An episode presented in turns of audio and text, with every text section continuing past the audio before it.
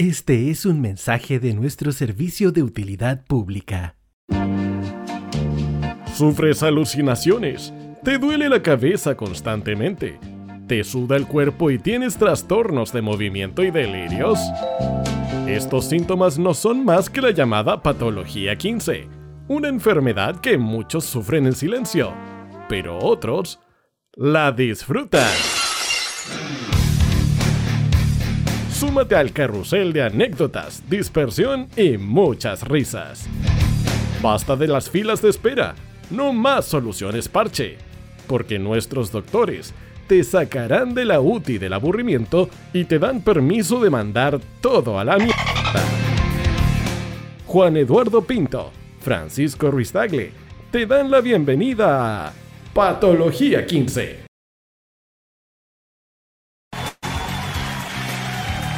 Buenos días. Buenas tardes. Buenas noches. ¿Cómo está, señor? ¿Cómo le va, querido un amigo? Más, un jueves más. Un jueves más, aquí completamente en vivo a través de la 107.5 FM Radio Las Condes y Radio Las Condes FM.cl y también a través de Facebook y YouTube para que nos estén acompañando en este día jueves Acompañándonos. 3 de agosto.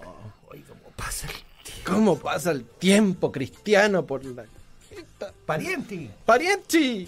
Oye, todos bienvenidos ya en este capítulo 212 de Patología 15, tu licencia de la semana. Por acá, profe Panda, dándoles la bienvenida. Y ya lo escuchaban también a nuestro querido amigo Juan Eduardo Pinto Berarde. Gracias, señor. Muchas gracias. ¿Cómo le va?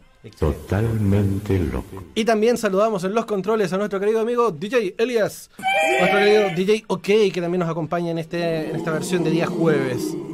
¿Cómo, cómo que se tire para abajo, amigo? Oye, ya, no, ya nos caen mensajitos también a través del YouTube. Dice, me cae mal Juanito, un ordinario, no así Juan Eduardo Pinto, que es un caballero. Eso sí, hay diferencias, hay diferencias. Lo mismo que Panda, Pancho Ruiz Tagle me cae mejor, dice. Juanito, un zafado. Juan Sí, Eduardo Juan- Pinto, un señor. Sí, por supuesto. sí. Y buenas tardes también, Rosy, que también está desde, Saludos, Rosy. desde eh, los United States, De Illinois. desde Illinois, acompañándonos en esta, en esta versión 212 de Patología 15. Oye, recordarles que nos pueden seguir también en nuestras redes sociales como arroba patología.15 en Instagram, en Twitter, patología 15-bajo. Y obviamente también en el eh, podcast que aparece abajo, en la franjita de abajo de, de acá de la transmisión. Nos puedes escuchar en Spotify como Esto no es Patología 15, es un podcast. Así que para que vaya y póngale corazoncitos, acompáñenos en esta aventura. Todos los virtual. programas alojados ahí y además unos podcasts antiguos que están muy, muy entretenidos. sabrosones como ellos solos. Oye, sí.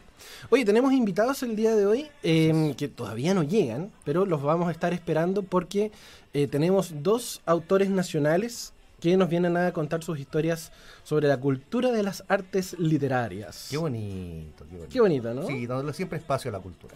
Así es. Lo- tan, tan importante darle espacio a la, a la cultura. Siempre, siempre. Porque en los medios tradicionales como que los pescan poquito.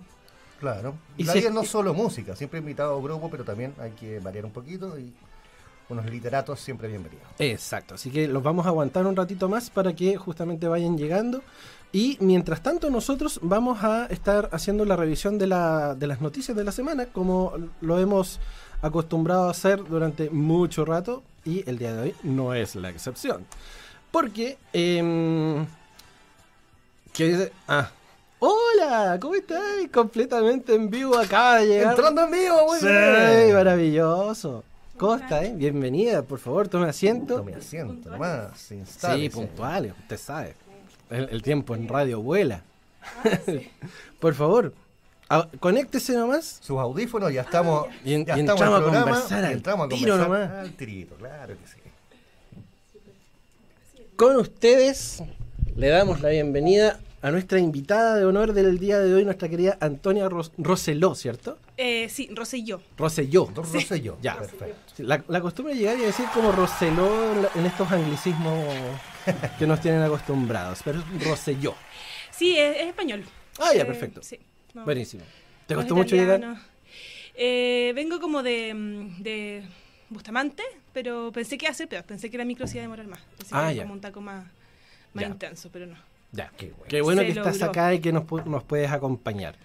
Oye, eh, estamos acá contigo porque justamente queremos hablar acerca de tu libro. Tu libro que Sí. Es Historia Ilustrada de la Mujer en Chile. Sí, exactamente. Cuéntanos. Un libro, sí, un libro que ilustré y escribí, así que fue una gran tarea. Yo soy ilustradora y soy licenciada en historia, entonces tengo como esas dos patitas, medias distintas igual. Pero Eh, complementarias. Igual sí, sí, o sea, me costó como llegar a ese punto como de poder como complementarlo, pero mm, porque primero estudié historia en la universidad y terminé y quería ser ilustradora, como que encontré esa área y me encantó.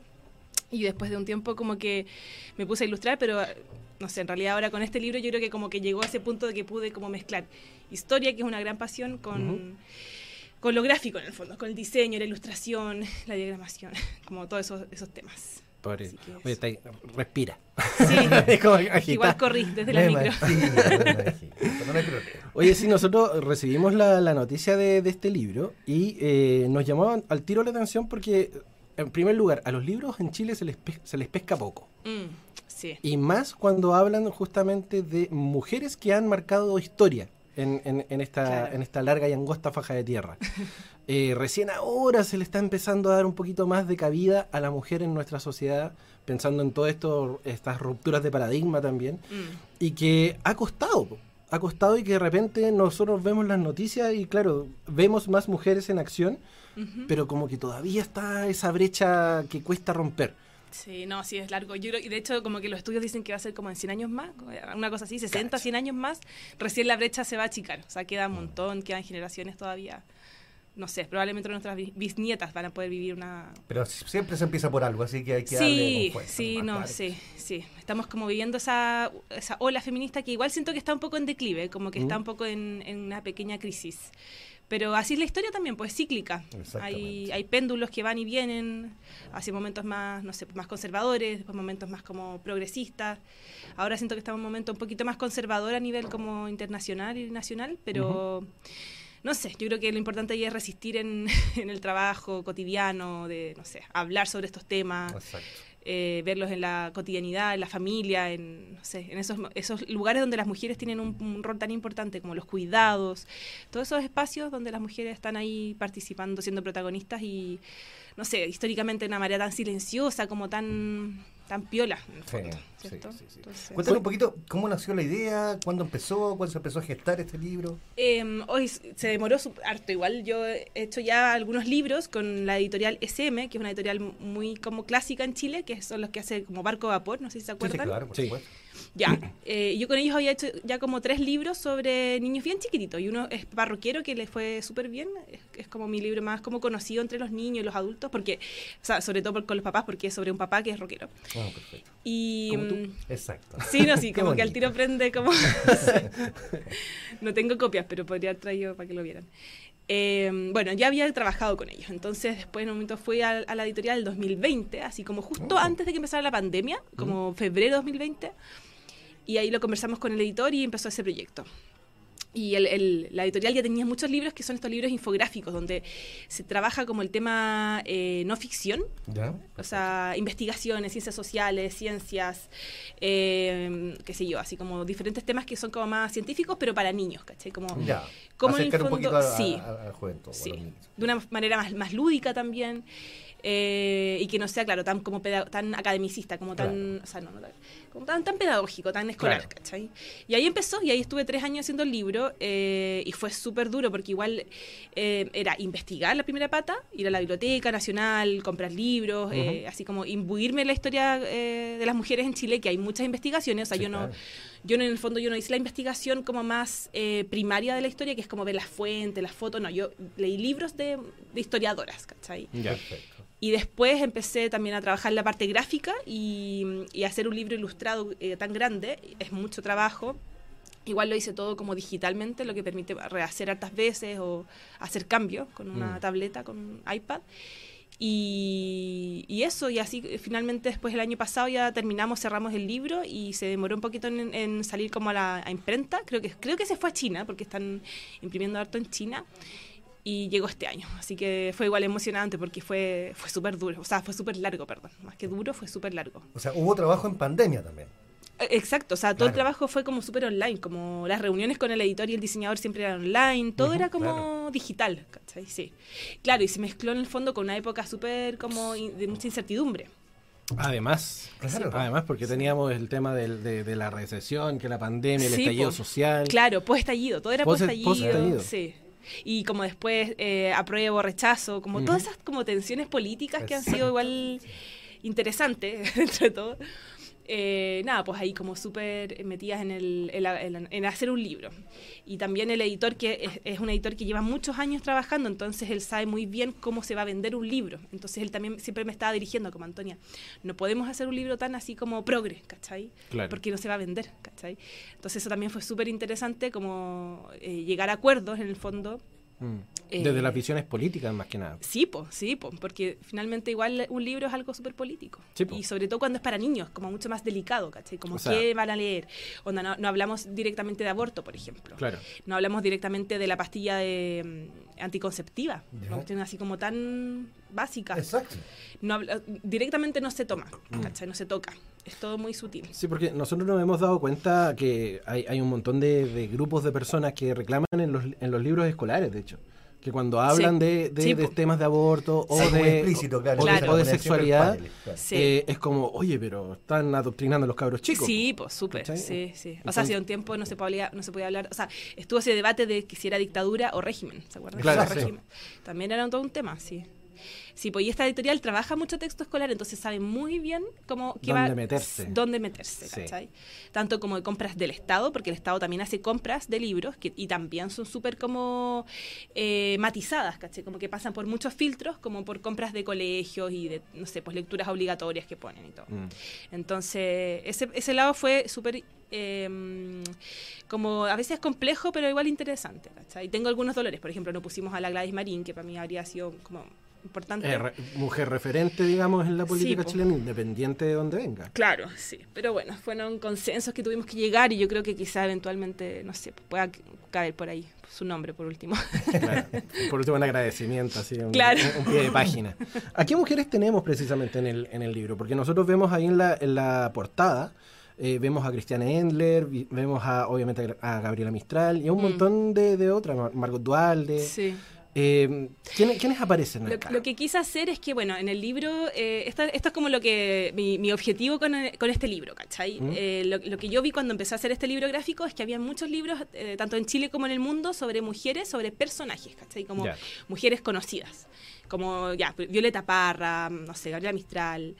eh, y lo que yo quise fue como, obviamente, mostrar a mujeres como importantes chilenas, obviamente, pero también como eso ya estaba bastante escrito, lo, eh, lo que quise fue ver a- también hartos procesos históricos en Chile y hablar también sobre mujeres más populares, mujeres que no van a estar en los libros, eh, o, o que están, o que muchas veces están, pero no están así como tan protagonistas. Entonces, se, se refleja en esa portada, porque en esa portada hay muchas mujeres que, no so- que son anónimas, no existen, Claro. ¿cachai? Mm. Hay una Anita escolar, hay mujeres mapuches, indígenas, que no, que son, que no tienen nombre, pero que quise representarlas ahí, ¿cachai? Porque para mí fue súper importante esa parte, como mostrar, eh, por ejemplo, no sé, las lavanderas, las cocineras, la- las nanas, ¿cachai? Durante la historia de Chile, eh, artistas intelectuales, eh, procesos como, no sé, pues primeras olas feministas, eh, las primeras matronas en Chile, las primeras, eh, las primeras mujeres que a- a- ayudaban en el fondo a las mujeres a parir, ¿cachai? Llegan en un cierto momento colonial y eso se extiende durante mucho tiempo hasta la República, hasta que aparece como eh, el oficio más como institucional de la medicina, ¿cachai? Y que, es- que lo toman los hombres en el fondo. Y mucho tiempo en el anonimato.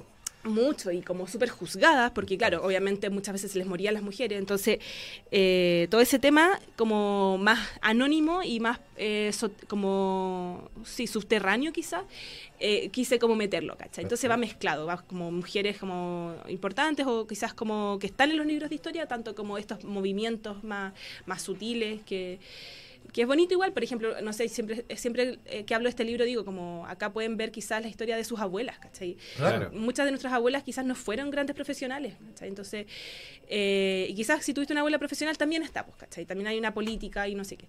Pero también puede estar una abuela tuya que fue, o bisabuela que fue costurera toda su vida, ¿cachai? O que, o que fue lavandera, o que fue cocinera en una casa, o que qué sé yo. Porque sirve ¿cachai? también de punto de referencia, po, porque de pronto, claro, a lo mejor no fue al nivel de, pero sí podéis decir, oye, pero es que tú hiciste también lo mismo o tú quieres dedicarte a lo mismo. Entonces, esto es una prueba de que efectivamente la mujer puede ocupar un cargo o un lugar dentro de la sociedad importante y que no solamente es para Sí. poder eh, hacer que, para la estadística, ¿cachai? Para la, la igualdad estadística Insisto, que, sin que busca... morir en el anonimato, que Claro. es muy importante, o sea, Claro. sacarlas a la luz y que se visualicen, porque es necesario además. Sí, sí. Súper necesario. sí, son- es necesario y es, es bonito y sí, sí, estoy de acuerdo. Ahí se me acabaron las ideas. No, mira, Hasta yo, llegué. yo, esta- yo estaba leyendo acá parte del, del, del, del paper que nos hicieron llegar del brief del, del libro. Ah, ya. Eh, y claro, pues, acá dice que es un libro hermoso, informativo para lectura, para lectoras y lectores a partir de los seis años. Porque de ahí en adelante, obviamente, la obra ofrece una panorámica del rol de la mujer en el desarrollo de la sociedad chilena Mm. y de las incansables luchas de obtener su propio espacio. Lo que veníamos comentando recién, pues, esta, esta visibilidad, esta forma de, de hacerse notar, pero no a través de, de- de- de esta lucha como que cae en la caricatura tampoco. Po. Porque de- Claro. de pronto vemos también grupos feministas que es como, ay no, es que el hombre hay que poco menos que castrarlo y ponerlo una- en, plaza, en plaza pública, sino que hacer valer efectivamente la igualdad de- de- del género, pero no es de la, de, de- de la lucha, sino que entender de que somos seres iguales nomás. po. Claro, que finalmente es lo que buscan los movimientos feministas, pues, como Claro. la, la igualdad en derechos, en, en profesiones, en cargos. Sí, sí, totalmente. Eh, sí, pues bueno, y el libro, claro, va haciendo ese recorrido por la historia chilena, como lo que dice ahí. Lo que también encuentro interesante es que mm, el libro, como es muy gráfico, eh, el libro dice desde los seis años. Y ellos, eso yo creo que tiene un sentido porque los niños también, o niñas pueden eh, leerlo sin tener que leerlo, ¿cachai? Como que Claro. pueden hacer un recorrido visual también. Perfecto. Y entenderlo perfectamente. Sí, entenderlo y entretenerse también, como que me, me, me preocupé de poner muchas como, de poner, por ejemplo, en niños en todas las escenas, ¿cachai? Que en todos, la- en todos los espacios hubiesen como niñas y niños haciendo cosas. Que yo cuando era chica me importaba, como que me atraía mucho porque te ves reflejado igual, pues, lo- Claro. lo- los juegos, las cosas que hacían, ¿cachai? Eh, entonces sí, pues es un libro que es tanto como para niños muy pequeños. Igual por redes sociales he cachado que la gente como eh, adulta se ha interesado también. Como que he cachado que es un buen regalo como para alguien adulto, como no, no solamente para niños. Mm. Eh, o sea, en, en un principio lo- yo lo hice muy pensando en niñas y niños, así como muy, muy, este es un libro para niños pequeños, pero me di cuenta que no, pues que también ca- cae súper bien en, en adultos. Yo creo que eso es la, igual la gracia de un libro, un buen libro ilustrado, que en el fondo es como un buen regalo, como un, un buen Y objeto. para poder leerlo en familia, que es importante. También, sí. Claro. Y un sea, lindo regalo para el día del niño que se acerca, así que... Sí, es Ahí, verdad. Sí. Debería poner- promocionarlo, hacer un, un concurso. Exactamente. Sí. Mira, acá en, en el YouTube nos comenta Rosy Morales desde Illinois. Dice, este libro habla solo de historia de Chile. ¿Es Sí. solo para niños? Sí, es principalmente de historia de, Claro, de- de de la lo mujer en. Chile. Y eh, desde los seis años, como comentaba ahora la Anto. Pero también siento que puede reflejar mucho la sociedad afuera. Por lo Sí. mismo que comentábamos Se hace un rato replica, atrás. me o sea, imagino, Sí, en es muy similar, sí. Sí, la, la historia Claro. es cíclica y yo creo que todos los pueblos repiten un, un- un patrón en donde Sí. también, sobre todo en Estados Unidos, que la sociedad también es súper machista, Mm. entonces poder reflejar o hacer, hacer un, un- un símil, digamos, de lo que es la historia de Estados Unidos con las mujeres que han em- empezado a marcar una pauta también importante en, en otros países. Sí, sí. Claro, el libro es como, es solamente sobre historia de Chile, en ese sentido súper local, eh, pero respondiendo a la pregunta de la chica, también igual puede ser para adultos, o sea, perfectamente es muy interesante para adultos. Y, mm, y, yo- y ha- y hay libros, hartos libros sobre historia de las mujeres en otros países, así que Sí. solo hay que buscarlos igual. Hay, y de hecho, hay un libro que es... Eh, Her Story, como su historia, ujú, sí, sí. y es sobre historia del, del mundo, o sea, historia de la mujer en el mundo, ¿cachai? Y ahí abarca así como Egipto, como un montón de momentos históricos. Está, está muy bonito también. Ahora, hacer yo un libro así de la mujer en el mundo, ya no sé. Es una pega de otro. Yo creo que es un, No. un proyecto más ambicioso. Sí, absolutamente. Eso no lo hago sola, además. En dos pandemias más, digamos. Claro, pandemias en dos más. por lo Claro, menos. esperemos un par de estallidos más Claro, para, un par poder de tener pandemias, tiempo encerrados, claro. digamos, y poder hacerlo. Una pandemia zombie, así que... Claro, Claro. Claro. Oye, Después que bajen los, los, los alienígenas. Claro, Claro. también. Eso es a- una buena ahora que hay alienígenas, según la CIA dijeron que habían. Yo tengo hartas dudas de ti. No, o sea, Se Hartas dudas de ti. se me dan Sí. los ojos para atrás, pero no. Sí, sí. o sea, esa- ese tema. Oye, em, estaba viendo acá los paneles también. Me, me gusta mucho la, la composición de, de los colores y, y de cómo van los textos también alineados perfectamente ahí al, al- a la historia para que justamente como tú decías, eh, tenga una, una linda narrativa, que no sea precisamente así como un- el clásico libro de leer con, un- con Sí. una fotito, Ah, sí, sino que es Sí. justamente un libro infográfico. sí. Ahora, eh, ¿cómo, ¿cómo fue llegar también a, a- poder contar con el apoyo de Ediciones SM eh, para poder hacer esta, esta, tanto esta como Papá Rockero? ¿Y cómo ha sido también tu trabajo a la hora de trabajar con, con la edición, con esta, con esta editorial, para poder presentar los proyectos? Porque igual cuesta harto hacer cultura en Chile. Sí, dímelo a mí. Eh, sí, es súper difícil, eh, es complejo. Eh, yo creo lo que lo que he estado como cachando después ya de ocho años de hacer libros es que lo difícil no es llegar a hacer un libro ni publicarlo, eso no es tan complejo. Las editoriales están súper abiertas a publicar, eh, hay que como armar proyectos y enviarlos, ¿cachai? Eso se puede. El- lo difícil después es que el libro se venda en Claro. un- y se mantenga vendiéndose. SM se trabaja ese tema. Hay, hay ciertas editoriales que trabajan el tema como del long seller. Entonces, la- su gracia es que se, se sigue vendiendo durante muchos años. Pero eh, ha sido una buena experiencia en, en cierta parte, em, como hacer libros es muy bonito, es muy placentero, es como, no sé, sobre todo como hacer el libro, después ir a mostrárselo a, los, a colegios durante, a lo largo de Chile, eso es, es hermoso, así como muy, muy bello. Eh, ves a los niños, ves cómo se ríen, ven cómo se emocionan, toda esa parte es muy, muy satisfactoria y también, bueno, obviamente, eh, no sé, es como que es como un, un sueño que yo tenía de muy pequeña, Claro. era muy, muy chica y quería, me, me imaginé que podía ser lectora, se me borró ese sueño con el mundo después cuando pasó todo como mi, mi adultez, mi juventud.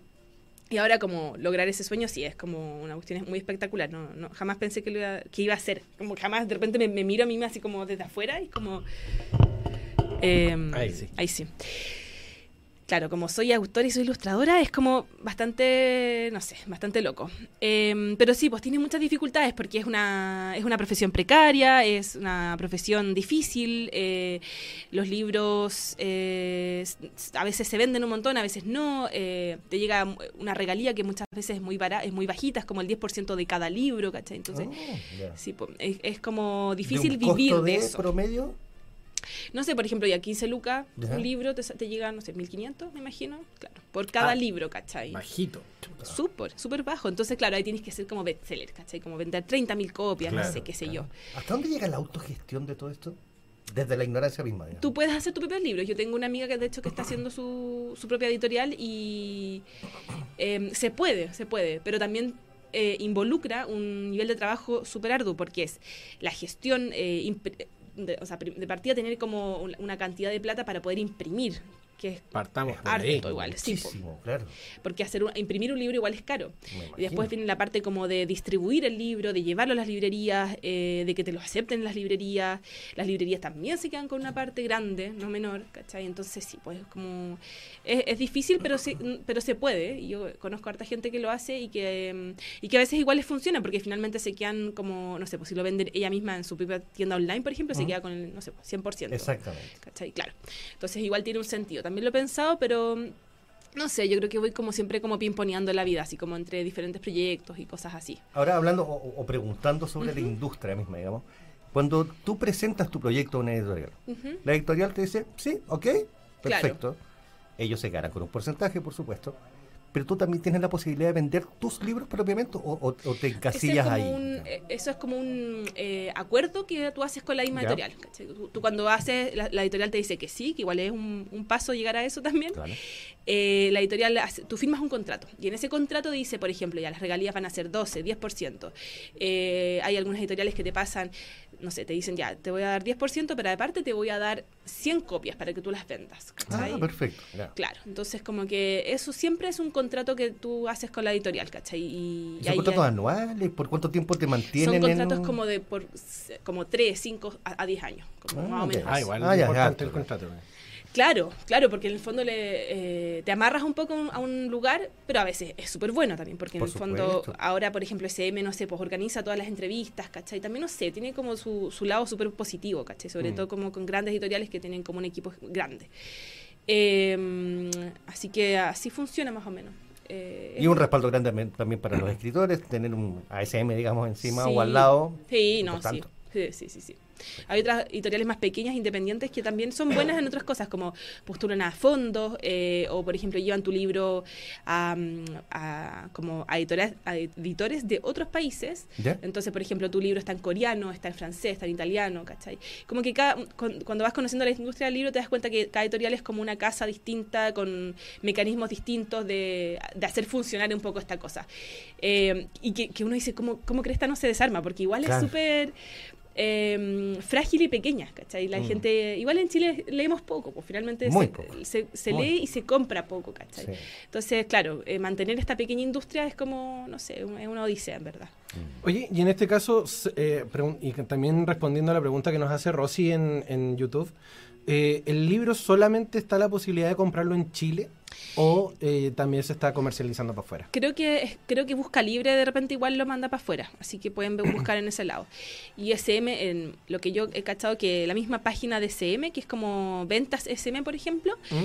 es súper, súper, súper como buena. Y, quién sabe, no sé, no, no, no cacho bien, pero puede ser que lo manden a otros países.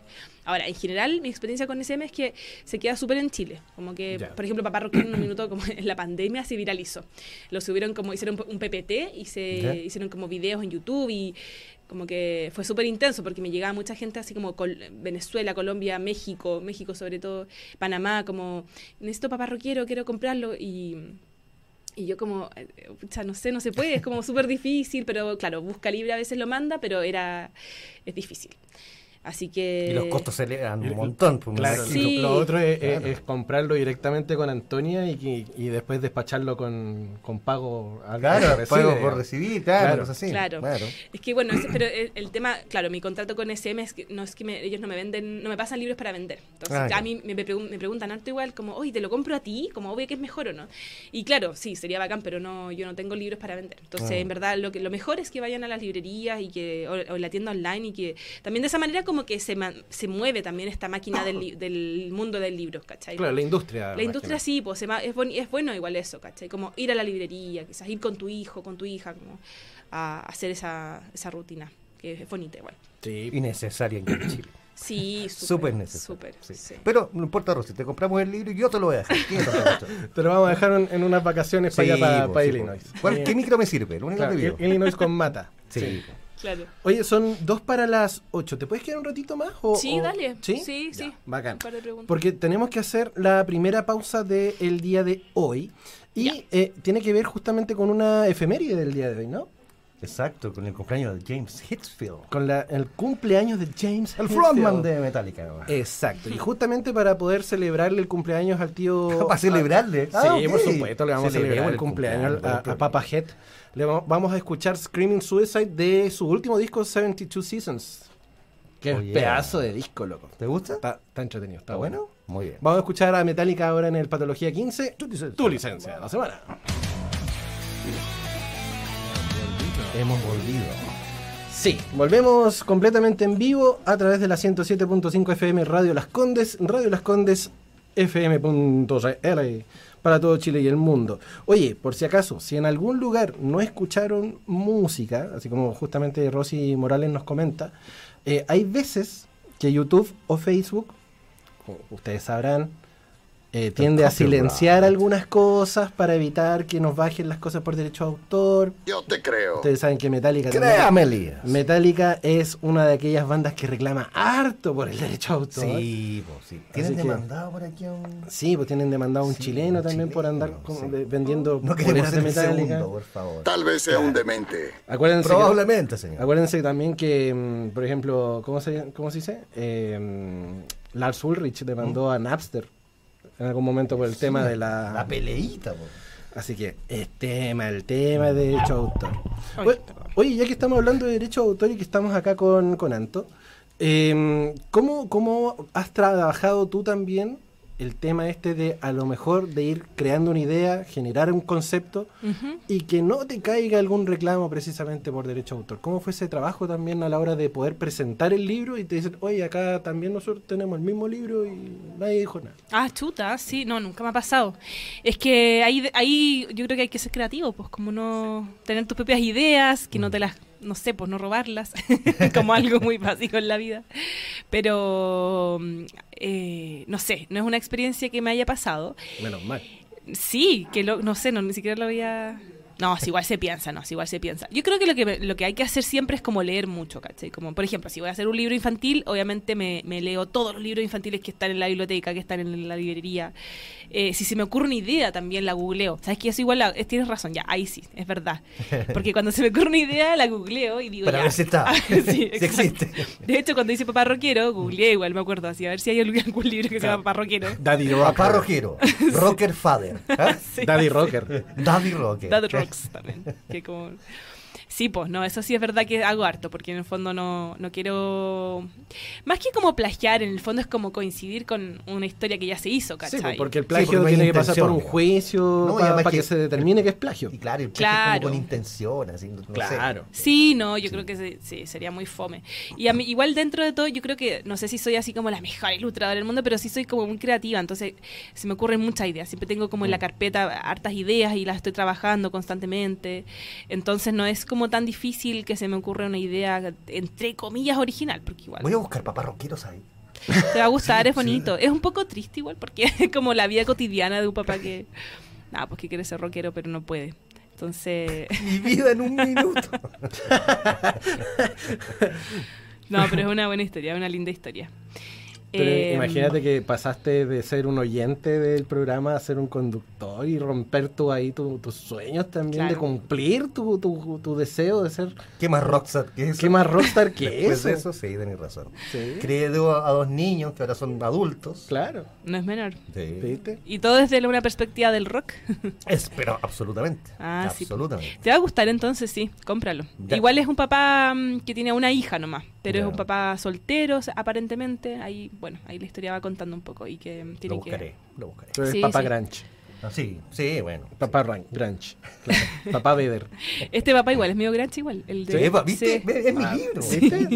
No, sí, yo te juro que lo hice pensando en los niños y, Y y terminó los adultos les encantó. sí, Sí. Siempre me escriben así como... ¿Cómo se llama el papá? No tiene nombre. Ok. No. Juan Eduardo se llama O sea, desde hoy. Desde hoy se llama Juan.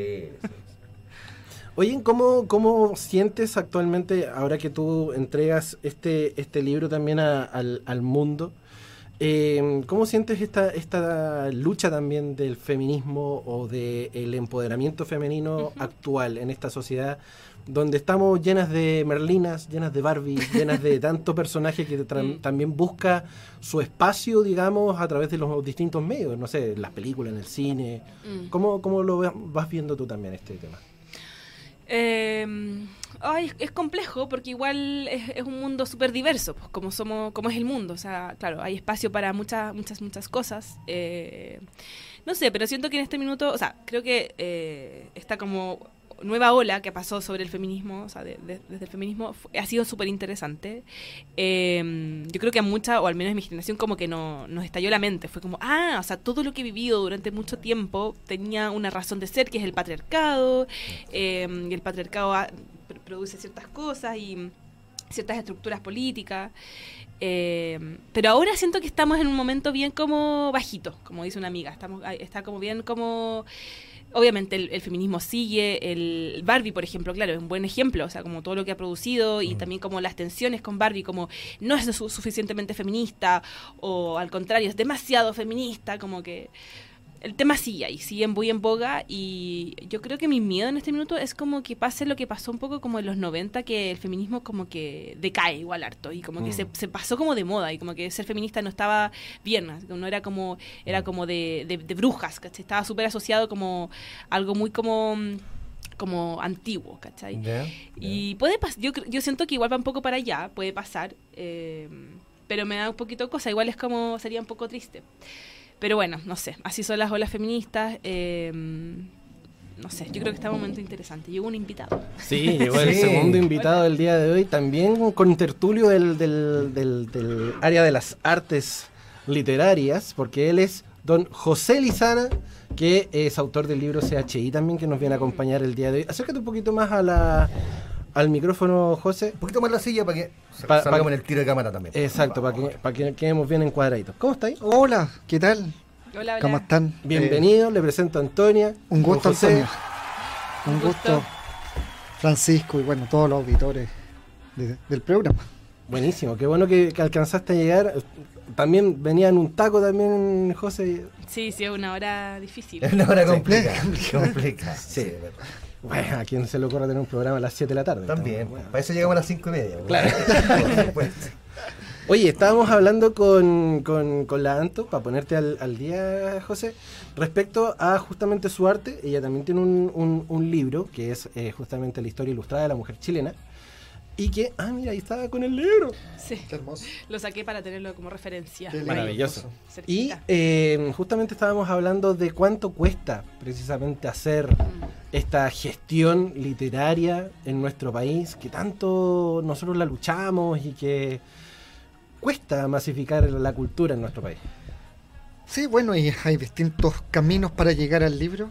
Eh, la- el- bueno, lo primero que hace un autor muchas veces es autogestionarse. Sí. Claro. Eh, dado que se cierran muchas puertas o, o- o esta suerte de, mm, de negocio editorial te invita a muchos caminos que no son los más convenientes para ti, sino para el editor o el mundo editorial. Yo trabajo hace eh, 24 años en el mundo editorial, hace 15, está cumpliendo 15 años CHI, ya de manera independiente y bueno, conozco mucho el medio editorial, hasta el día de hoy trabajo en este rubro y mm, bueno, principalmente cuesta mucho, eh, cuesta el financiamiento, cuesta autofinanciarse, cuesta vender los libros, cuesta difundirlos, estos Mm. espacios que ustedes hablan. Ya vemos que en los medios grandes no tenemos un canal de difusión de libros. El que consigue prensa es por buena onda, golpeando puertas, que es lo que hacemos la mayoría, y a partir de eso nos vamos haciendo conocidos y, y estamos fuera también de un mercado que busca también eh, la venta rápida de temas Sí. que son ciertos, que están de moda. Muchos estamos buscando profundizar un poco más la investigación. El, eh, en el caso veo el libro de Antonia, ¿cierto? Un tema que en Chile hay que, ¿cierto? Hay que reforzarlo, hay que estar todos los días revisando a nuestras grandes mujeres. Y en el caso mío, a través del deporte, que también yo vengo hablando de, de deporte femenino hace 15 años. Y, y todos me miran como bicho raro, pues o sea, que, la- sé que el fútbol masculino el que vende. Claro. ¿Qué estás hablando tú Y, de, y justamente la, de la deporte pregunta- femenino? Y, y- y- La pregunta cae así como medio de cajón, porque Y para vincular. Y para vincular Justamente. también, porque no- nosotros habíamos dicho, bueno, tenemos dos autores de libro, hacemos un bloque cada uno, Mm. y a la larga fue como, no, pues porque Vinculemos. acá tenemos a, a alguien que habla de las fortalezas de la mujer chilena dentro de la historia, y tenemos también en el mundo del fútbol a una gran exponente, general. claro, que es justamente Cristian Endler, que aparece en la Ah, portada sí, de tu po, libro. Está acá. Ahí. Entonces, Claro, del último tiempo, pero ah, de aquí para atrás tenemos vamos para atrás montón. con Anita Lizana, Marlenares, También la, sale en el la. Pancha Mardones también. ¿Viste? Hay vínculo, ¿viste? Eh, ¿Viste si esta cuestión no es nada lote, hombre? No, estudiamos tanto, amigo. La, la historia, la historia, bueno, mm, eh, mm, está en estos libros. ¿no? No, muchas veces lo- los medios de comunicación la ignoran, no les conviene. Bueno, en fin, hay gente como Antonia, o el caso mío, que, que estamos ahí, estamos recabando, buscando, investigando, difundiendo. Eh, es un trabajo, no, muchas veces no tiene sentido. Evidentemente que quieres eh, financiar tu libro y haces algo para vender. Tampoco quieres que sea que lo estés regalando. Eh, tú tienes que pagar la impresión. Aquí veo una, una muy fina, ¿cierto? Encuadernación del libro de, de Antonia. Eh, es caro, caro. Sí, y al caro. venderlo también es muy caro también, ¿cierto? En Chile la gente prefiere comprar un televisor, tener todas las redes sociales, había por haber premium. Pero un libro a 20, 30 mil pesos ya lo encuentra caro. Es insólito. Es que Sí, se- es se Que, vende- a- además hablemos que del impuesto que tiene el libro. vendrían, vendrían siendo Claro, además, pues se vendrían suma. siendo también casi 10 televisores. Pero Claro. uh, un libro inmediatamente no muy caro. Mm. Y lo demás a lo mejor no es tan caro, quizás porque se paga por crédito, por no tengo idea, pero tenemos una cultura de encontrar caro el libro. Y eso, eh, El definitiva- enfoque de las prioridades. Claro, exacto. Y Claro. definitivamente cuesta, cuesta mucho eh, poder instalarlo, colocarlo, venderlo. Y si se logra, nos podemos- tenemos que dar por satisfechos si hay uh, unas, unas cuantas personas que sí se detienen en nuestros libros y lo, y lo, y lo- y lo adquieren y lo, lo compran. y los leen, los disfrutan. Exacto. Vamos creciendo todos. Cuéntanos un poquito precisamente de, de CHI, José, para que también ahí la, la Antonia también se ponga ahí a- al Sí, día de y tiene Pac-Man. 15 años además el Sí, libro. Sí. soy un fanático del deporte desde Wow. pequeño, del deporte, no del fútbol solamente, me encanta el fútbol, pero en mi casa me fomentaron la cultura deportiva Perfecto. de todos los deportes, eh, a- aprender a apreciar eh, el movimiento, ¿no? tengo una gran pasión por todos los deportes y en esos años 2006, este libro se publicó el 2008, estoy conmemorando 15 años, eh, el fútbol chileno no pasaba nada, la generación dorada ni aparecía todavía. No. Estábamos con el Mundial de, de cierto de Holanda, 2005, y estábamos generando el- el algo, pero no había de- ruido. En el Esperanzas de Tulón. Exacto, no estaba Bielsa tampoco, el deporte, el fútbol chileno estaba por el suelo, último de las clasificatorias. Bueno, me gusta el deporte, voy a tomar las banderas, voy a salir a entrevistar a, a los máximos deportistas que encuentre, mujeres y hombres, y con mi grabadora partí nomás y, le, y le- finalmente le puse el nombre CHI y concluí 31 entrevistas a, trein- a, a 31 deportistas de 18 disciplinas y bueno, en el, eh, en su momento tuvo mucho mucha difusión en prensa, llamó la atención, eh, tuvo su momento, el libro tiene su momento, pues tuvo hacer otros Por proyectos y ahora de, de cara a los panamericanos quise recuperarlo, eh, hacer unas pequeñas cirugías porque un libro siempre, cierto, es perfectible, siempre se puede ampliar, mejorar, en fin. Así que pasaron estos 15 años donde muchas de, muchas eh, entrevistas, muchas declaraciones se mantienen, ¿cierto? ¿Esto es una reedición? Es una reedición. Perfecto. Malversaciones en el deporte, acoso en el deporte, a las mujeres, a Un saludo a hombres. Felicevich, que no debe estar viendo también. ¿Mm? Un saludo a Felicevich. a Felicevich, Yajado, que- eh, Tomás González hace poco acusó un, un cierto un maltrato a su Sí, claro. entrenador. Sí. Marlene Arens en este libro dijo que había sido acosada por un dirigente.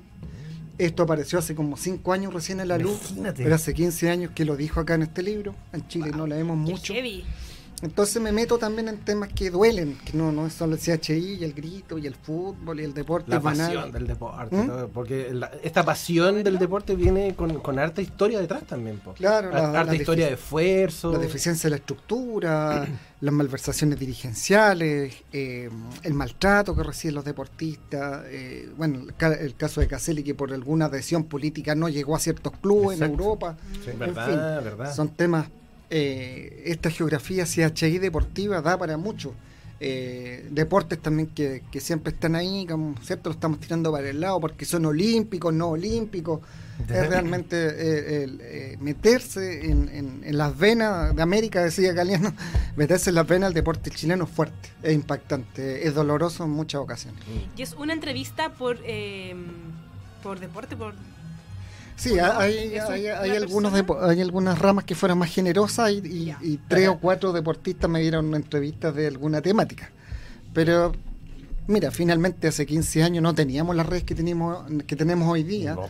Eh, los deportistas me miran y tú que tú quién eres. Ya por lo menos pasado 15 años tengo siete libros ya con este y ya por lo menos ya se ha oído un poco más de mi trabajo, pero en ese momento eh, traté de llegar a los máximos deportistas posibles que contaran su historia con una mirada de hincha también de lo que uno ve, de lo que uno no tiene compromiso al ser un libro independiente.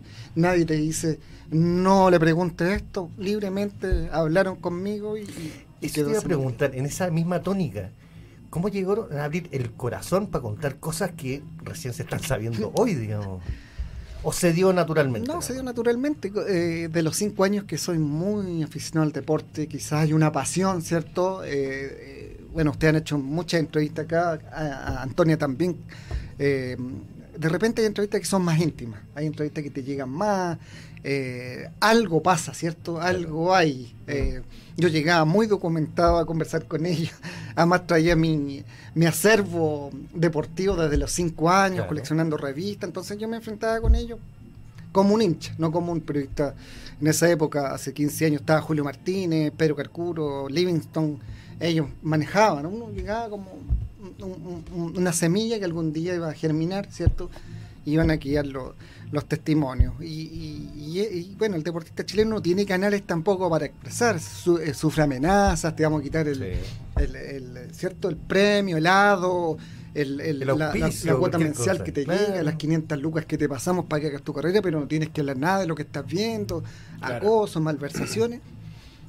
De acá se presentó un espacio, algo silencioso, algo piola, quedó, mucha gente no lo leía, no lo conoce, pero realmente eh, contaron muchas cosas, abrieron su corazón porque el deporte chileno tiene altos y muchos bajos.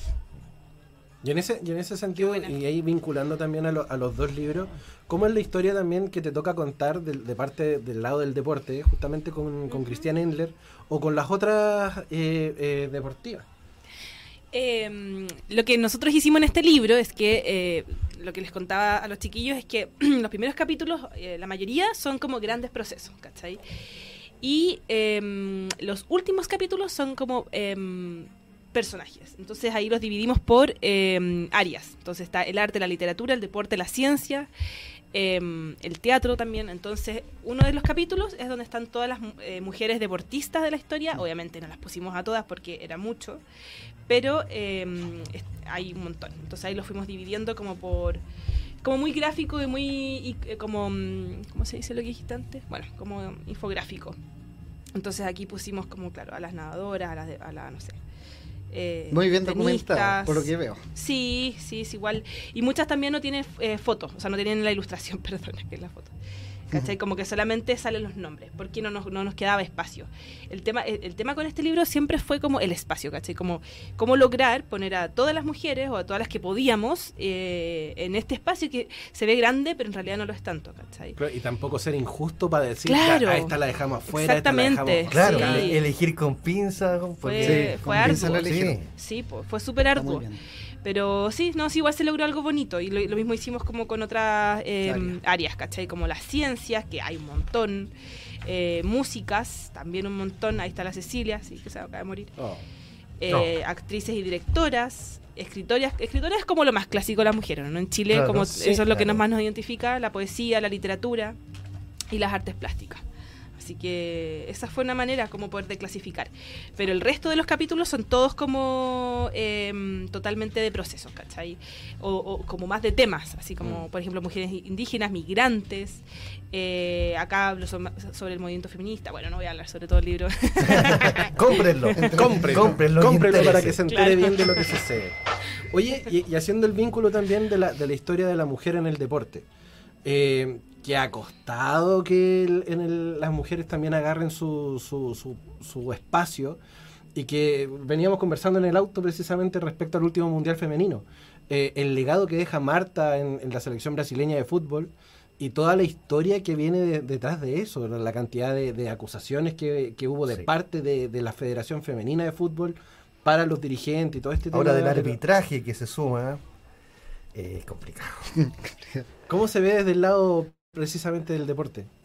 Bueno, ha costado mucho mm, eh, eh, a las mujeres en el deporte chileno, fundamentalmente hay una falta de cultura. Tú vas a Argentina y las mujeres están jugando en las calles hockey. Mm. Eh, Claro, con la escoba. Hay una, hay una- hay una cultura deportiva increíble. Acá hay, hay, no sé, ahí veo en el libro de Antonia a Daniel Asenjo y el boxeo femenino en Chile. No hay una liga semana a semana. No. Claro. Mm. Entonces, cuando yo en algún momento, en estos años de letras y deporte, impulsé la carrera de Carolina Crespa Rodríguez, la gente se reía cuando empecé a hacer crónicas de Carolina Crespa Rodríguez. De la Era, daba risa, les daba risa ver pelear a una mujer. Cacha. Esto Claro. fue hace Era como un show. un show, esto fue hace 2010, ¿cierto? Hace Sí. 14 años en Chile, la gente se reía. ¿Y dónde reporteabas? ¿En qué medio? Eh, no, no, así independiente, redes Ah, ya. sociales, diarios comunales. Ya. Los espacios nunca han sido generosos en ese aspecto, menos con temáticas que no venden. Eh, la- ahí las marcianitas también. Y, y- y la Crespa fue un mes Argentina y peleó lo que peleó aquí en tres años, en la competencia local.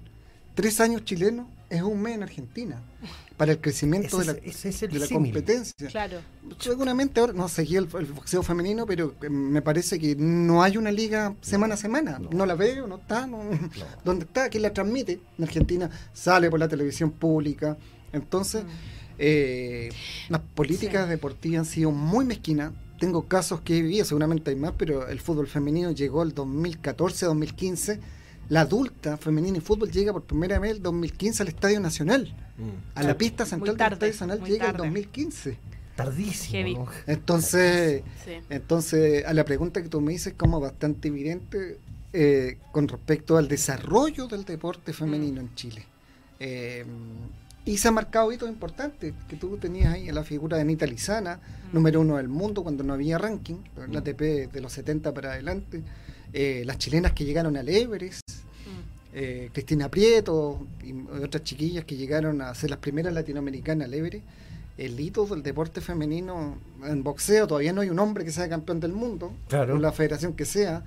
Eh, la Crespa sí, eh, las que están hoy día mo- moviéndose, eh, fue campeona. Claro. Entonces hay hitos que marca el deporte femenino en Chile que son importantísimos. Eh, eh, entre los que, bueno, el Marcianita, el primer colectivo en, un- en una cancha, campeón Claro. del mundo, no campeón de América, campeón del mundo, las mujeres. Y, si empezamos a buscar, encontramos. Bastantes hitos Y de así todo no hay de tan, mujeres. no es la misma difusión. No, no es la misma difusión. Lamentablemente, No. porque campeones del mundo no tenemos muchos en ninguna disciplina. Pero si cuando salió la- la- el equipo de Colo Colo femenino campeón de la Libertadores, ¿tú viste alguna noticia, algún Nada. eh, eh, Yo porque encuadernado soy colocolino me gigante enteré nomás, pero nada. en, en los medios, en el, en el diario? Y seguimos igual, que lo Seguimos peor. igual. No, se- no se avanza. El, el Deportes en, ¿cierto? En televisión, Deportes en, es fútbol masculino. ¿Qué deportes? ¿Qué deporte aparte de fútbol masculino vemos? Por eso que las mujeres en casa o donde estén odian el fútbol, el noticiario, porque no hay básquetbol femenino, no hay voleibol femenino. Pero existe. Ah, existe. existe. Eso es lo peor de todo. Existe. Oigan, chiquillos, son tres minutos para las ocho y media. Sí, la- mi, forma, mi forma especial de decir la hora. Tres minutos para... Es mejor En- decir 8.20. 8.27. 20 horas, 27 minutos. Gracias, Gracias, Elías. muchas gracias. Tres minutos para las ocho y media. ¿Nos puedes acompañar un ratito más o tiene que partir? No, ya tengo que partir. Sí, me están esperando. Sus redes sociales, Ya. dónde la encontramos y... ¿Dónde podemos encontrar el libro que está muy lindo? Exacto. El libro está en librerías en general, está en como las grandes cadenas, las clásicas, la Antártica, pero también está en la página web de la editorial y ahí es más fácil igual comprarlo porque no, no se demora tanto en llegar. y- Atenta, Rosy. Sí, así que, porque de repente la librería se agota también, entonces Claro. uno va a la librería así como emocionado y no está. Entonces, no sé, la editorial igual lo está haciendo bien en ese sentido, como que tiene, tiene esta, esta como, ¿cómo se dice? Tienda eh, digital, entonces se puede comprar digitalmente y llega a las casas, está llegando súper rápido. Eh, así que sí, adelante, cómprenlo. Solo quería agregar que la Anita, yo, yo ilustré un libro sobre la Anita Lizana hace unos años. Es súper interesante la, la historia de Anita- de Anita. Es muy, muy interesante. Es muy, muy talentosa. Fue muy talentosa esa mujer. Muy, muy seca. Sí. Así que sí, bacán hablar de ella de repente. Sí, eh, son, son conversaciones justas y necesarias. Sí, sí, recordarlas y sí, en- recordar que realmente, o sea, como que de- dejan huellas en el mundo. Hija de un, de un preparador de cancha. Sí. Además. Y terminó en Escocia Terminó viviendo. en Escocia, terminó- Mira, acá, de hecho, en el- títulos importantes. Exacto. Re- respecto a lo que decías de Crespita, acá en el Facebook Chino Snow nos dice este país no estaba listo para Crespita y al sol de hoy aún no lo está. dice. No, Mm. Y yo creo que para muchas exponentes de deporte, de cualquier área, la, la gente todavía no está preparada para el tema. Chile no está preparado con un montón de cosas. Sí. Eso es lo triste. Vamos a la pausa. Vámonos. Gracias, Ya, Anto, muchas gracias por estar con nosotros. Aguántanos un ratito para tomarnos la foto de rigor. Sí, obvio. Y nosotros, lo- mientras tanto, los vamos a dejar escuchando del, del disco Make Yourself. Vamos a escuchar Drive, el temita que quería escuchar hace como tres meses, mi amigo. Vamos a escuchar a Incubus ahora en el Patología Condes 15, tu licencia. 107.5 FM. Así como lo escuchaban, 107.5 FM Radio Las Condes o radiolascondesfm.cl es el lugar donde tú te puedes comunicar con nosotros y vernos precisamente a través ahí, de ahí. YouTube y. Facebook. Hola mami, estamos en la tele. Estamos haciendo este capítulo número 212 de eh, Patología 15, tu licencia de la semana. Ahora que estamos solitos ahora con con José, queremos consultarte un poco más acerca de lo que es el, tema de CHI y pensando también en lo que ha sido la contingencia en el último tiempo en el deporte. Que han habido tantas problemáticas de que los representantes y que esto y que las sociedades anónimas. ¿Cómo, cómo se abarca desde, digamos, previo a lo que fue la generación dorada al día de hoy toda esta cuestión de, de este temazo que ha, ha habido en la- en- y revuelo que marca este tema? Bueno, una pregunta dolorosa. porque, porque todo se convirtió en sociedad anónima. Exacto. Eh, y le dicen eh, algo así como eh, sociedad de derecho privado sin fines de lucro, le dicen a esa figura, ¿cierto? Ya, oye. Qué sociedad, ¿Cierto? Algo como... Eufemismo puro. ¿Ah? Eufemismo puro, claro. Y en efecto, sin, sin reforzar la parte deportiva. Caja, el reportaje de Televisión Nacional demostró que son verdaderas cajas eh, de ingresos de dinero, de salida de Exacto. ingresos de dinero. Sin inversiones. Sin inversiones, no interesa el, el acervo histórico, eh, divisiones inferiores. Entiendo que la sub-20 está sin entrenador desde que salió el Pato Ormazábal. Es realmente brutal lo que se está viviendo. Las casas apuestas con un protagonismo realmente Yo lo está, encuentro tan tirado a las mechas eso. que está destruyendo el fútbol y lo vemos, los partidos no atraen. Claro. No. Realmente, O sea, ¿qué, no qué sé más quién- contraproducente que una caja de apuestas sea el nombre de tu campeonato nacional? Porque el campeonato Betson. Y además agrégale que es eh, em, un negocio que hasta ahora no es legal. Claro. Entonces, es como, es como las aplicaciones de auto. O sea, todo el mundo anda, hay comerciales, no, que somos a este, que somos a este otro, y es ilegal, hombre. No, no sé si pasa solamente acá, pero. Sí, es una, es una crisis total que hoy día atraviesa el fútbol. Eh, se convirtió en un negocio desde la primera A hasta la... Me toca porque nací en el barrio San Eugenio, barrio ferroviario, y el antiguo ferroviario también hoy día es una sociedad anónima. Entonces, está todo... eh, el agua no está clara, el agua está turbia en el fútbol. Y lo vemos, basta que tú prendas el partido, un partido en fin de semana, y es fome, es malo. Sí. No atrae a nadie, es un producto malo, solo ellos lo celebran. En la transmisión televisiva lo celebran ellos y es un, es un espectáculo inseguro, es un espectáculo de mala calidad y, y eso va a redundar en la selección. Yo no veo a Chile en el Mundial. No, Eh, y no, si va- de ninguna forma. Se va a colgar del último puesto que es- hoy día creo que son 5 o 6. Claro. va a ir a, va a, ir a Ah, pelear Son el cinco seis- seguros y el sexto va a repechaje. Repechaje. va a ir a pelear el sexto para quedar afuera casi en el cierre. Porque ha pasado eso. Claro. Hemos ido a pelear el cuarto, hemos quedado quinto. Entonces, eh, está, eh, eh, esto va detrás, ¿cierto? Zulantay falleció hace poco. Hablamos del Mundial de Holanda, donde él llevó a Jara, fue en Salía, Matías. Ya empezó el fútbol chileno a, a- a- a tirar uno- uno- unos fuegos artificiales. Después se concretó con la generación dorada, llega Bielsa. Hubo un camino. Hoy día miramos, no tenemos, ¿cierto? Un proyecto juvenil. Y esto se lo debemos a la sociedad anónima. Eh, un jugador que hace dos, tres partidos ya es eh, eh, Asadi y Osorio de la U han hablado todo el año que los van a vender. No hay en cómo venderlo. O sea, Sí. ya, ya la mentira es un jugador que tiene cuatro partidos buenos, eh, la joya Palacio, cuatro después se devuelve a Chile. Son, son, eh, buscan la renta, ¿cierto? La renta de sus clubes y, y ahí así estamos. Eh, las Yo- competencias internacionales, para qué decir, Sudamericana. No, se olvídate. ponen contentos con quedar eliminados de la Libertadores para clasificar a la Sudamericana y por la Sudamericana vuelven Por agarrar lucas. eliminados. Por eso es, ¿no? Entonces, bueno, A mí me, me llamó la atención eso que estáis comentando recién, porque me acuerdo hace unos años atrás cuando Cobresal salió campeón de primera, Claro. y al año siguiente le desarmaron el, equipo completo. Suele y, suceder. y- y fue precisamente porque, claro, como era el campeón de Chile y como que estábamos más o menos en un nivel parejo, entre comillas, pensando en, en vender jugadores, eh, desarmaron a Cobresal completo. Quedaron dos, tres del, del equipo campeón. Bueno, y siempre después- pasa con los equipos más, más pequeños. bueno. y ese equipo después, al final de ese año, descendió. O sea, salió campeón y descendió. claro. El sube y baja. eh, Es casi natural acá, No claro. se refuerza. eh, en fin, no, no, ser campeón en Chile. Qué alegría Cobresal O'Higgins, pero ¿cuánto dura? Claro. que se cae a la, a la vez el otro año es, es algo tan efímero, es algo que no, no garantiza.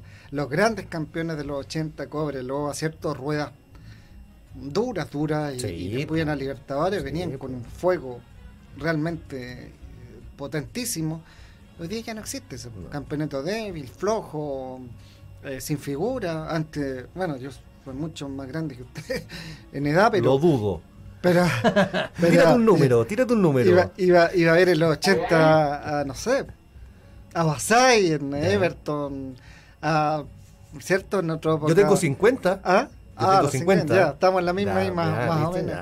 Veíamos íbamos a ver a grandes jugadores que no eran de nuestro equipo. No, por Entonces, supuesto. había era- que ver fútbol. Era un espectáculo. Claro, Uno sí. iba hoy día de, eh, Está en las jornadas dobles del en Nacional. la jornada po. dos, claro. eh, ver fútbol hoy día. Para mí, por lo menos, no me llama la atención. Bueno. Vi buen fútbol, vi buenos jugadores chilenos, vi buenos jugadores argentinos.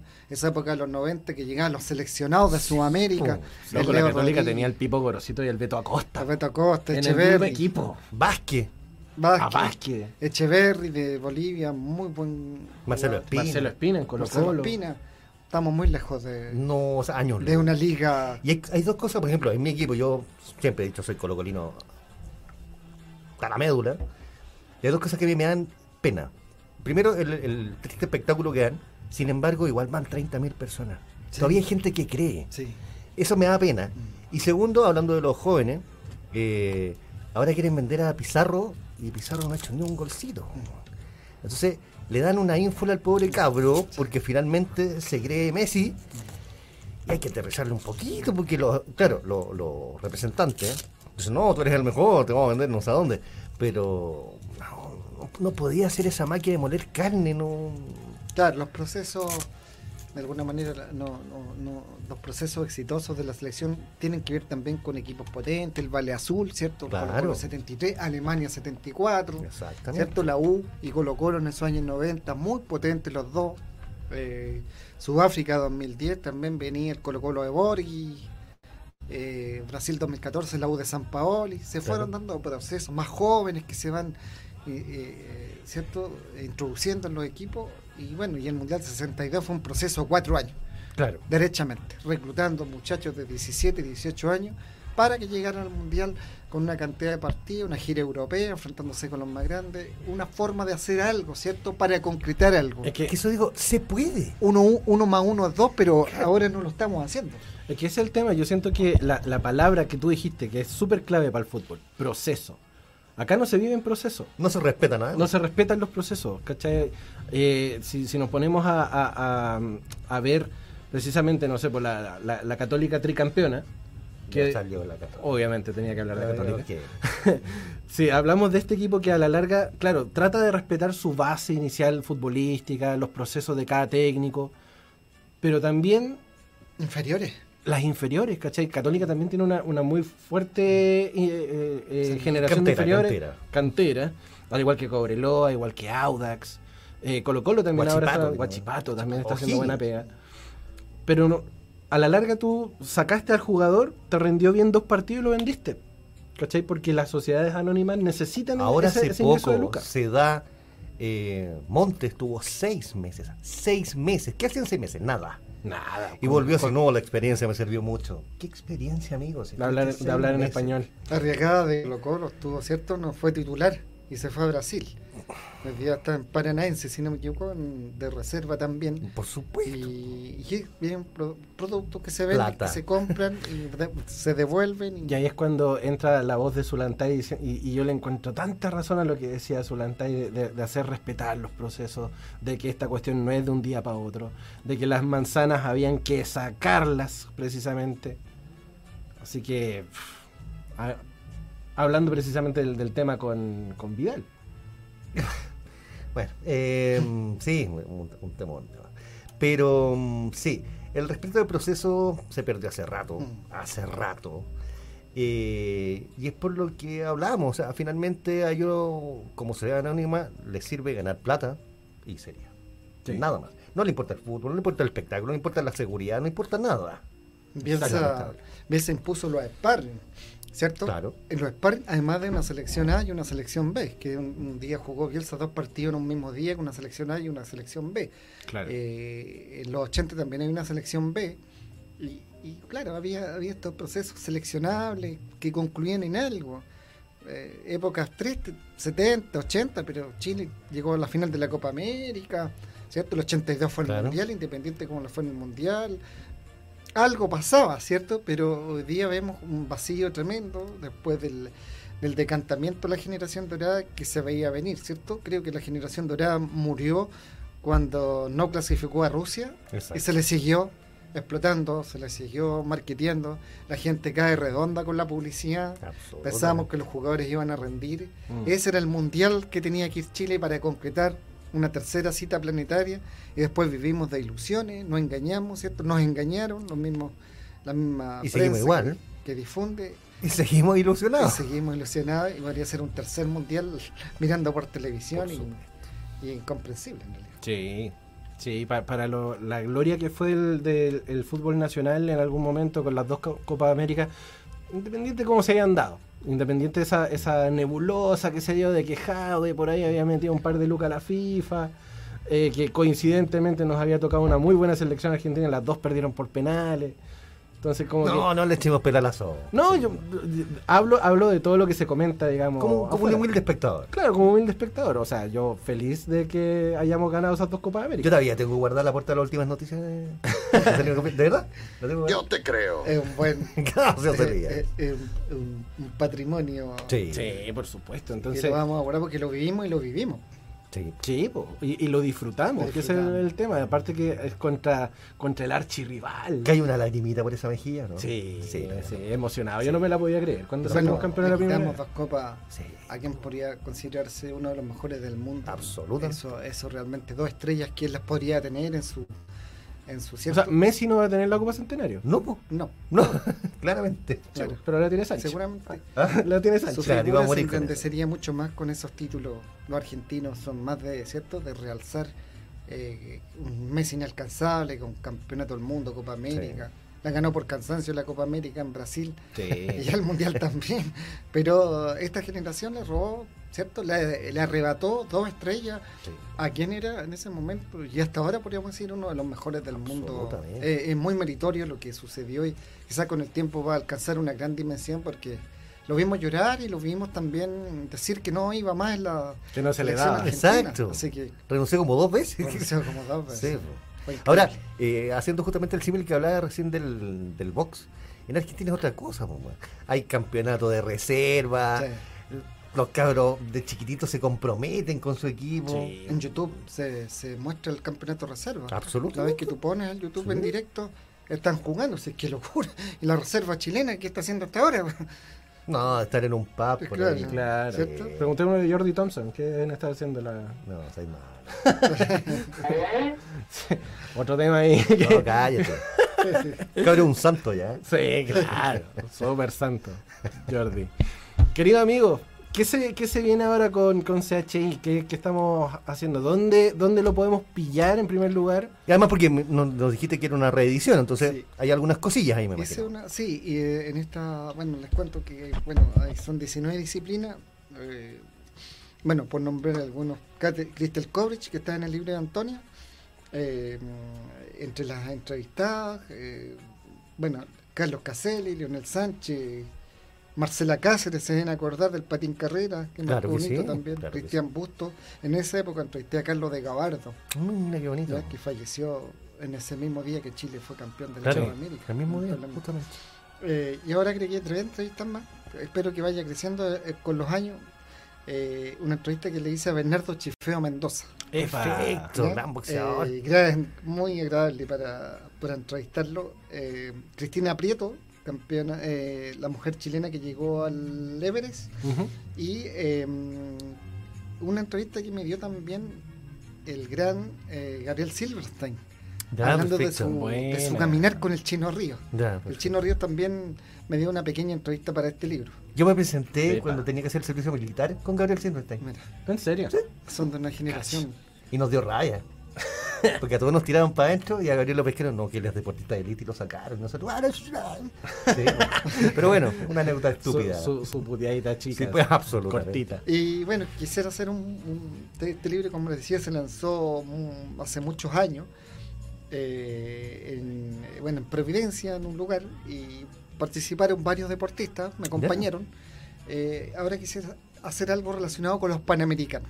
Seguramente lo voy a lanzar en el Comité Olímpico, que me Ya. acompañe un par de campeones panamericanos para activar, ¿cierto?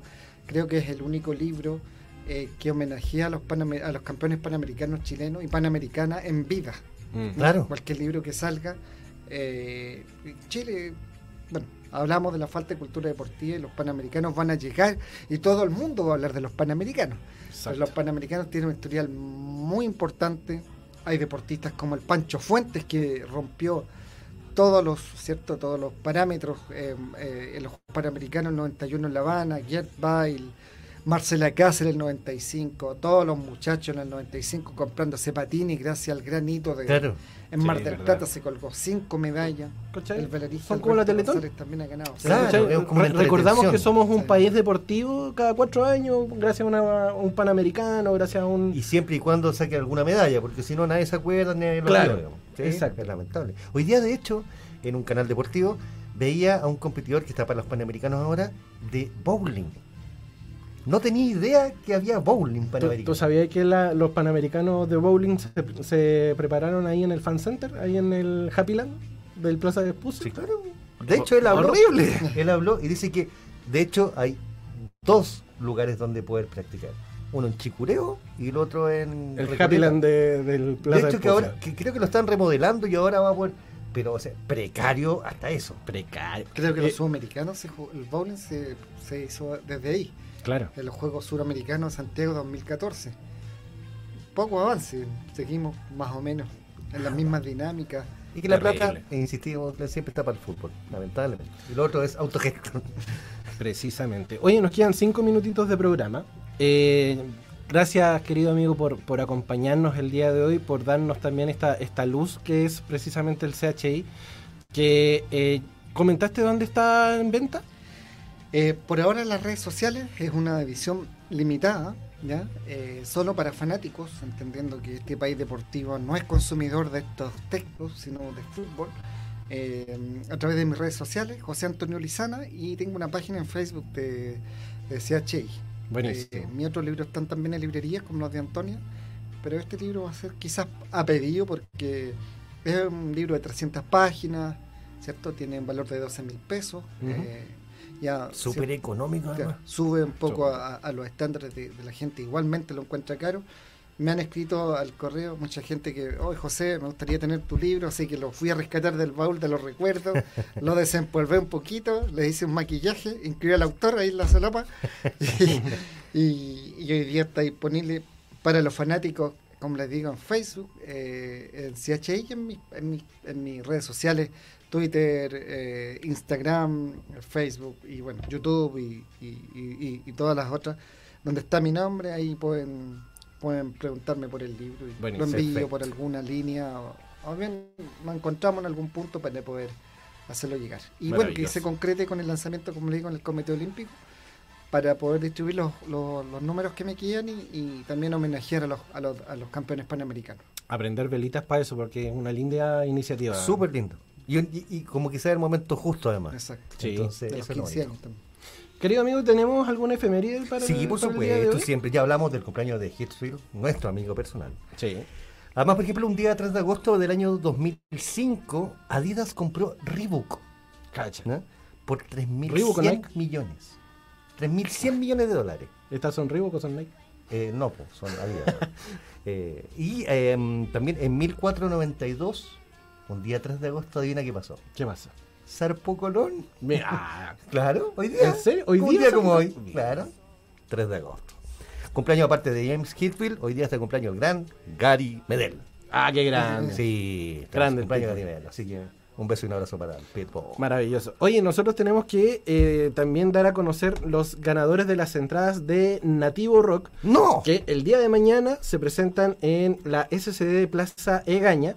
Entonces nosotros tenemos acá la, mm, la tómbola virtual para que justamente podamos hacer el, el anuncio ya definitivo de una entrada doble que el día de mañana se va a entregar en las boleterías de la SCD de Plaza Egaña.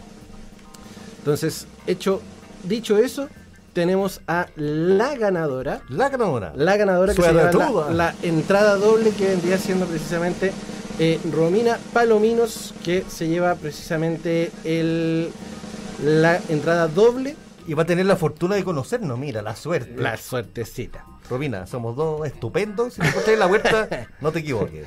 Oye, sí, así que Eh, vamos a contactarnos con ella por interno. Acá tenemos la- el, el Instagram de ella precisamente para que se haga el, el anuncio oficial.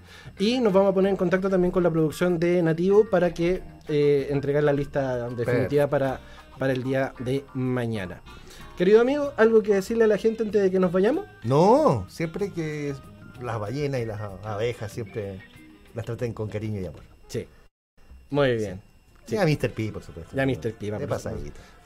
¿Usted, amigo, alguna cosa que decir? No, un saludito a todos los que nos sintonizaron, a Rosy, gracias por, por estar también, gracias por el programa de hoy, chicos, hasta la próxima semana, dice eh, Nata Benítez, que también nos pone saludos, compañerita nueva, que mañana tiene debut a las 4 de la tarde con la hora del té. Oye, oye, toda la mierda, mierda, vaya, que le vaya súper, súper bien. Así es, Rodrigo Juica también, que nos, que nos estuvo comentando. ahí. Rodrigo Juega quiere ir al, al recital también. Sí, quiere ir al, al recital también. ¿Quiere, quiere ir? Rodrigo, estás invitado. Ya. Vamos, vamos a ver si es que nos conseguimos una hoy también para ti. tocas un instrumento, Rodrigo. Claro.